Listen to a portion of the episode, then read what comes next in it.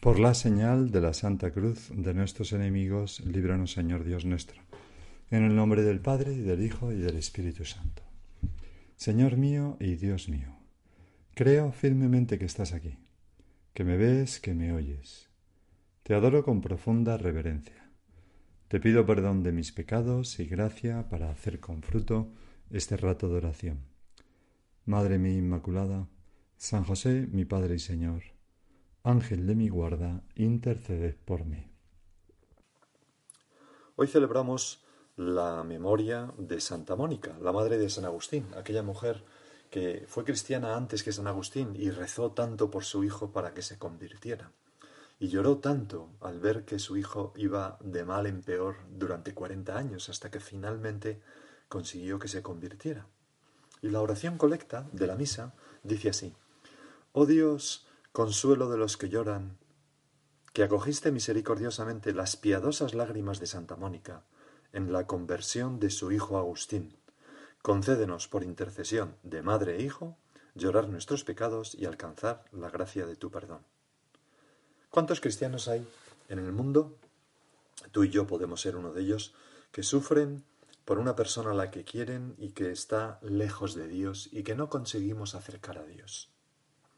Un amigo puede sufrir por otro amigo, una novia por su novio, un marido por su mujer, una madre por su hijo, como hemos dicho de Santa Mónica. Vamos a pedirle a, Santa Mónica, a esta gran mujer, su misma fe, para no cansarnos, para no cejar en la oración, su misma perseverancia llena de esperanza en que al final, aunque fuera después de muchos años, lo conseguiría, y el mismo amor el mismo amor a Dios y el mismo amor a, su Hijo, a las personas que nosotros queremos, que le llevó a, esa infatigable oración de petición. Y Señor, ahora va por delante de esta oración, pues nuestra petición encendida por esas personas que cada uno puede tener en estas circunstancias. El Evangelio de hoy nos presenta de nuevo la parábola de las cinco vírgenes prudentes y las cinco vírgenes necias. Y las caracteriza así.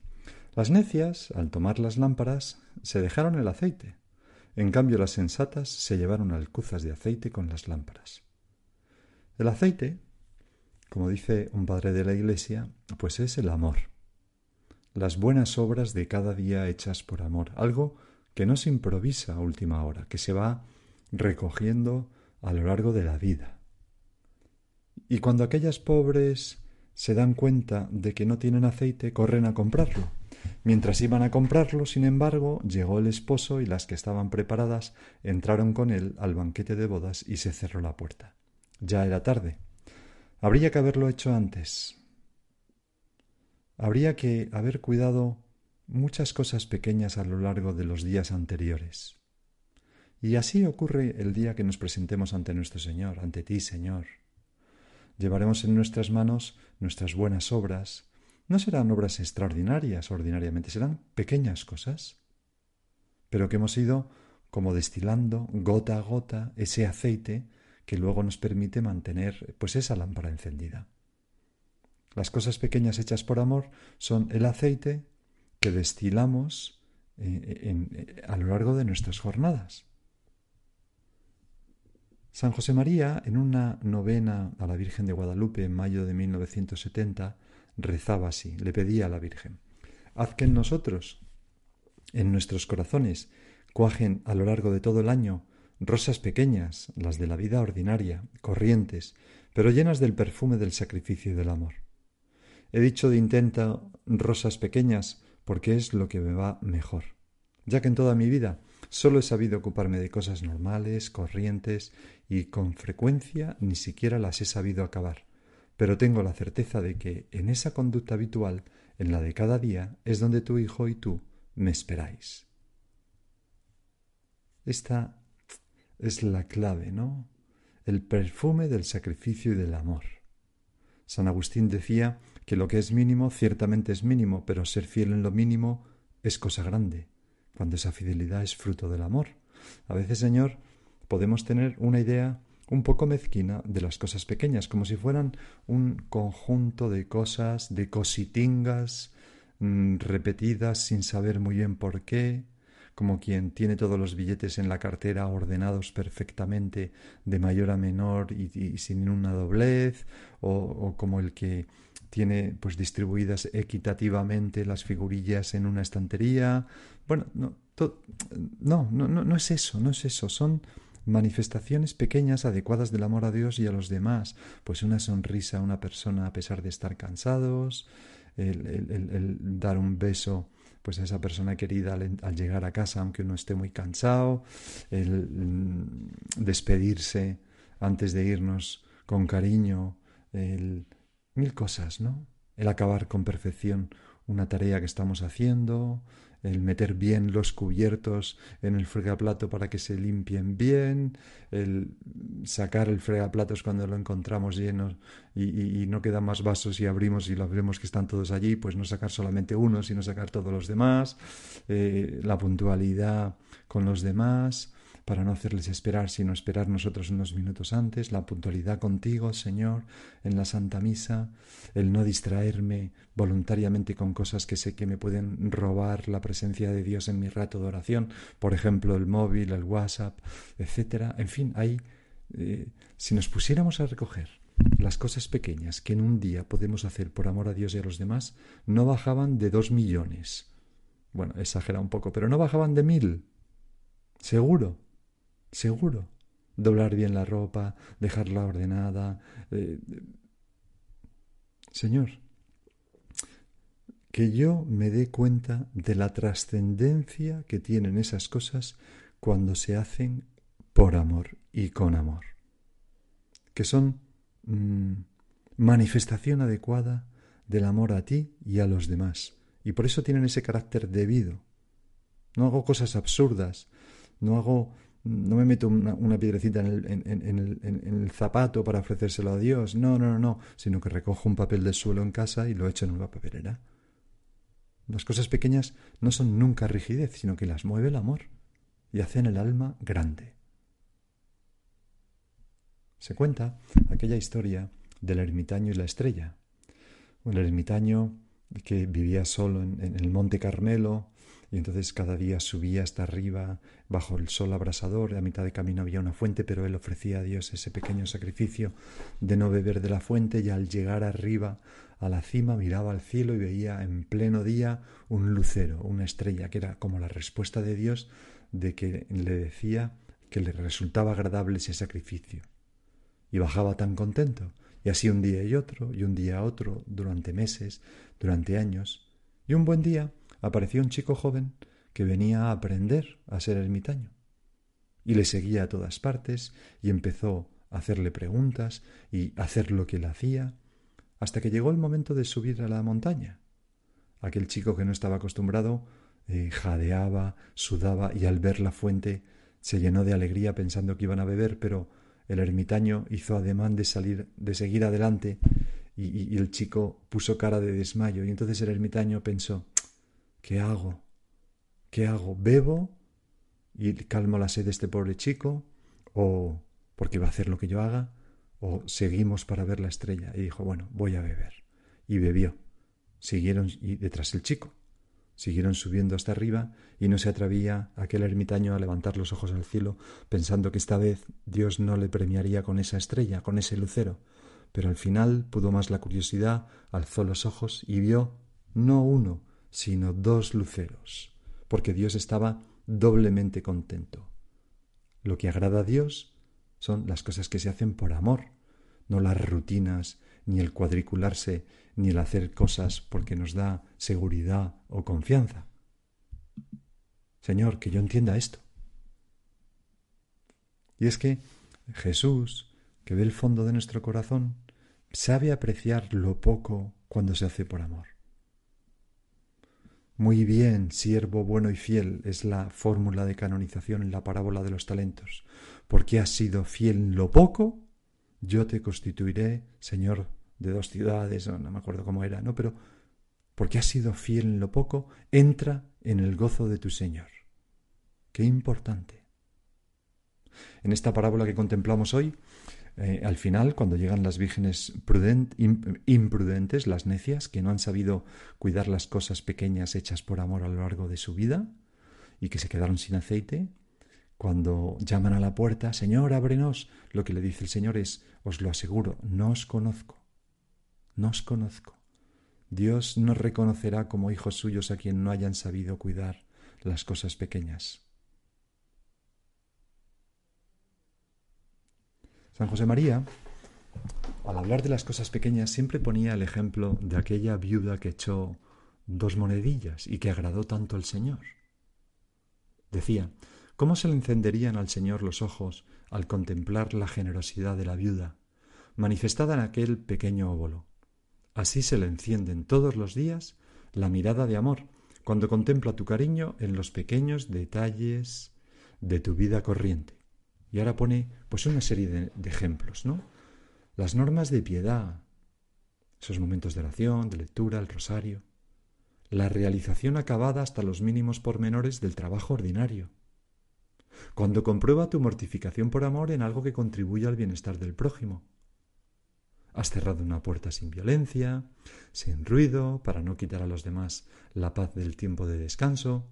Has dejado un mueble en su sitio, ocupándote de los detalles de orden en el hogar, has colocado los libros o los instrumentos de trabajo en su lugar adecuado, cuidas la ropa y los objetos materiales para que no se estropeen porque te interesa vivir la pobreza cristiana, etc. Tantos y tantos detalles que afrontados por amor manifiestan la delicadeza de tu alma. Así escribía en un día de retiro espiritual en 1947. Recuerdo como mm, hace ya unos años, eh, pues un montón de gente joven tuvo una tertulia con el obispo prelado de, la obra, ¿no? Don Javier Echevarría. Y entonces, eh, pues había un chico que, que tenía como un pelado así un poco skin, tenía una pinta un poco extraña, iba con una chamarra vaquera, con cadenas colgadas. Y bueno, yo mm, pues le miraba, ¿no? en fin, le veía que andaba mirando todo, moviéndose antes de que llegara el, obispo, el prelado, para, para la tertulia.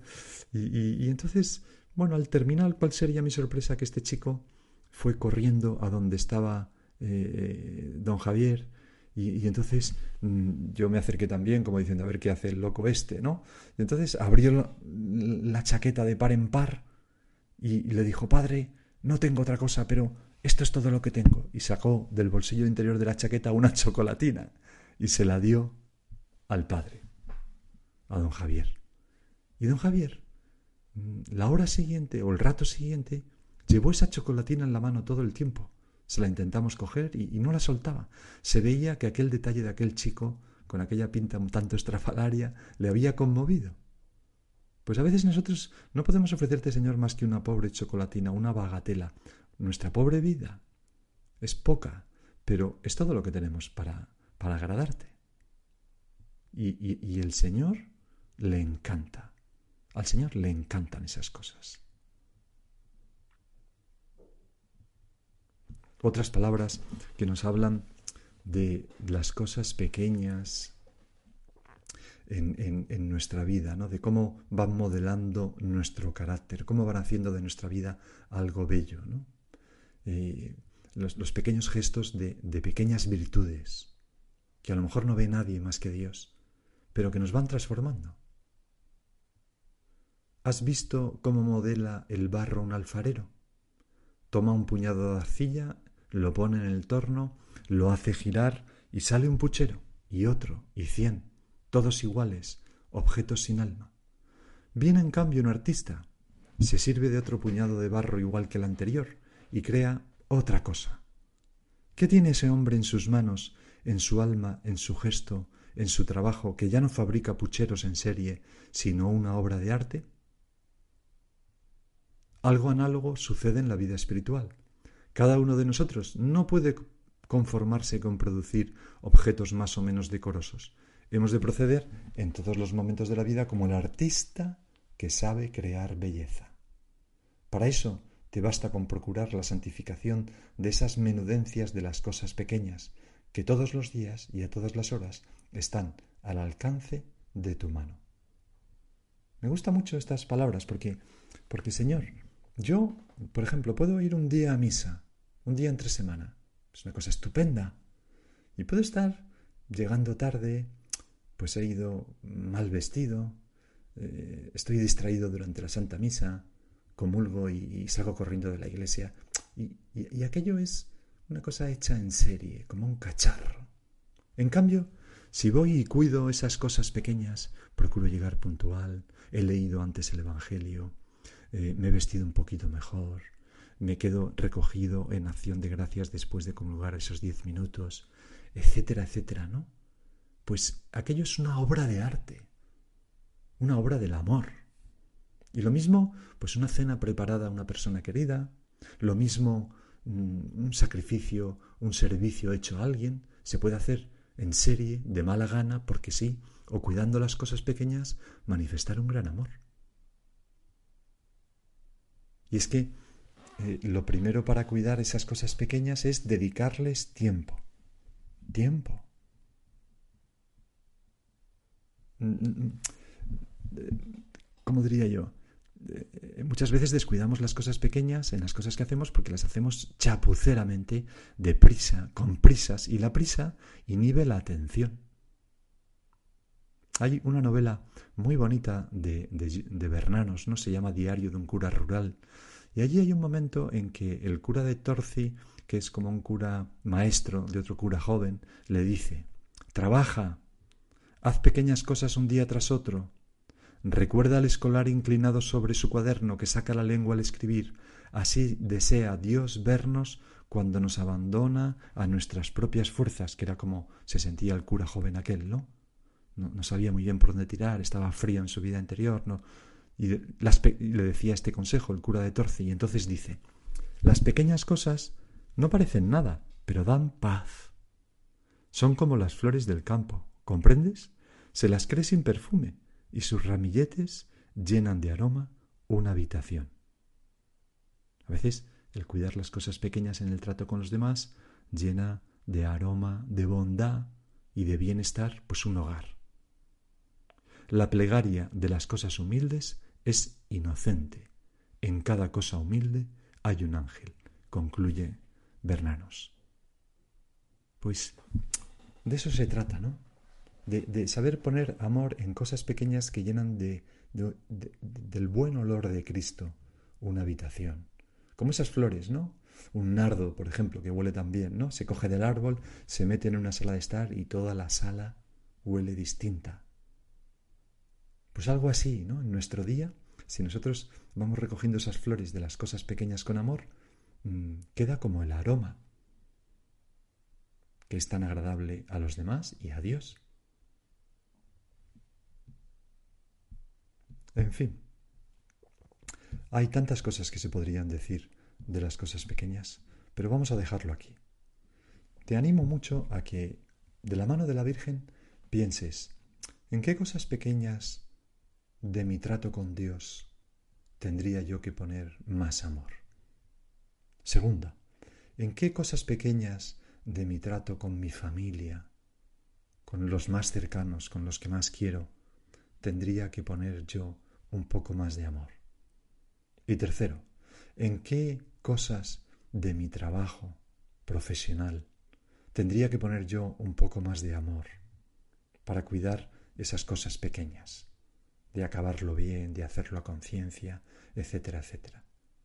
Y bueno, una, cuarta cosa, como qué cosas pequeñas como felicitar, eh, recordar un aniversario, preguntar cómo le ha ido la enfermedad, la, operación de un hijo, etcétera, ¿en qué cosas pequeñas podría yo poner más amor en mi trato con mis amistades, con mis amigos o con mi familia en sentido más amplio?